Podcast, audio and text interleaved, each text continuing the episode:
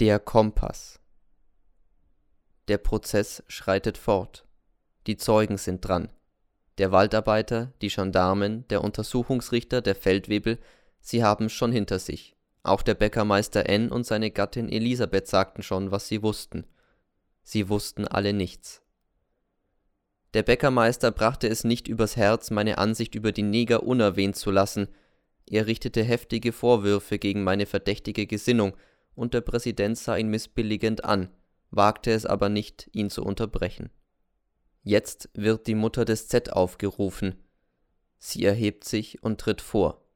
Der Präsident setzt es ihr auseinander, dass sie sich ihrer Zeugenaussage entschlagen könnte, doch sie fällt ihm ins Wort, sie wolle aussagen. Sie spricht, nimmt jedoch den Schleier nicht ab. Sie hat ein unangenehmes Organ. Der Z sei ein stilles, jedoch jähzorniges Kind, erzählt sie, und diesen Jähzorn hätte er von seinem Vater geerbt. Krank wäre er nie gewesen, nur so die gewöhnlichen harmlosen Kinderkrankheiten hätte er durchgemacht. Geistige Erkrankungen wären in der Familie auch nicht vorgekommen, weder väterlicher noch mütterlicherseits. Plötzlich unterbricht sie sich selber und fragt Herr Präsident, darf ich an meinen Sohn eine Frage richten? Bitte? Sie tritt an den Gerichtstisch, nimmt den Kompass in die Hand und wendet sich ihrem Sohne zu. Seit wann hast du denn einen Kompass? fragt sie, und es klingt wie Hohn. Du hast doch nie einen gehabt. Wir haben uns ja noch gestritten vor deiner Abreise ins Lager, weil du sagtest, alle haben einen, nur ich nicht, und ich werde mich verirren ohne Kompass. Woher hast du ihn also? Der Z starrt sie an. Sie wendet sich triumphierend an den Präsidenten, es ist nicht sein Kompass und den Mord hat der begangen, der diesen Kompass verloren hat. Der Saal murmelt und der Präsident fragt den Z. Hörst du, was deine Mutter sagt?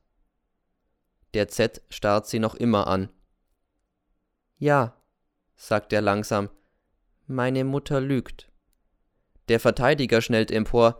Ich beantrage ein Fakultätsgutachten über den Geisteszustand des Angeklagten einzuholen. Der Präsident meint, das Gericht würde sich später mit diesem Antrag befassen. Die Mutter fixiert den Z. Ich lüge, sagst du? Ja. Ich lüge nicht, brüllt sie plötzlich los. Nein, ich habe noch nie in meinem Leben gelogen, aber du hast immer gelogen. Immer. Ich sage die Wahrheit, nur die Wahrheit. Aber du willst doch nur dieses dreckige Weibsbild beschützen, dieses verkommene Luder.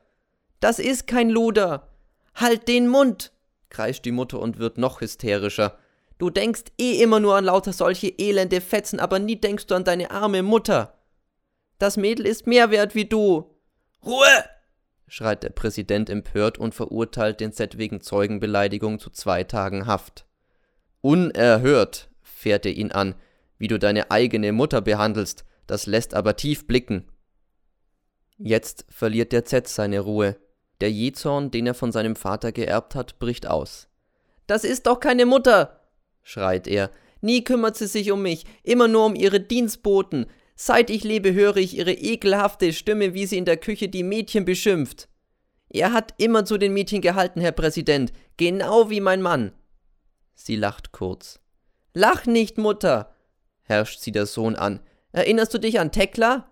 An was für eine Tekla? Sie war 15 Jahre alt und du hast sie sekiert, wo du nur konntest. Bis 11 Uhr nachts musste sie bügeln und morgens um halb fünf schon aufstehen und zu fressen hat sie auch nichts bekommen. Und dann ist sie weg. Erinnerst du dich? Ja, sie hat gestohlen. Um fort zu können. Ich war damals sechs Jahre alt und weiß es noch genau, wie der Vater nach Hause gekommen ist und gesagt hat, das arme Mädel ist erwischt worden, sie kommt in die Besserungsanstalt. Und daran warst du schuld, nur du. Ich? Vater hat es auch gesagt. Vater, Vater, der hat vieles gesagt. Vater hat nie gelogen. Ihr habt euch damals entsetzlich gestritten und Vater schlief nicht zu Haus. Erinnerst du dich? Und so ein Mädel wie die Tekla, so eines ist auch die Eva. Genau so. Nein, Mutter, ich mag dich nicht mehr. Es wurde sehr still im Saal. Dann sagt der Präsident Ich danke, Frau Professor.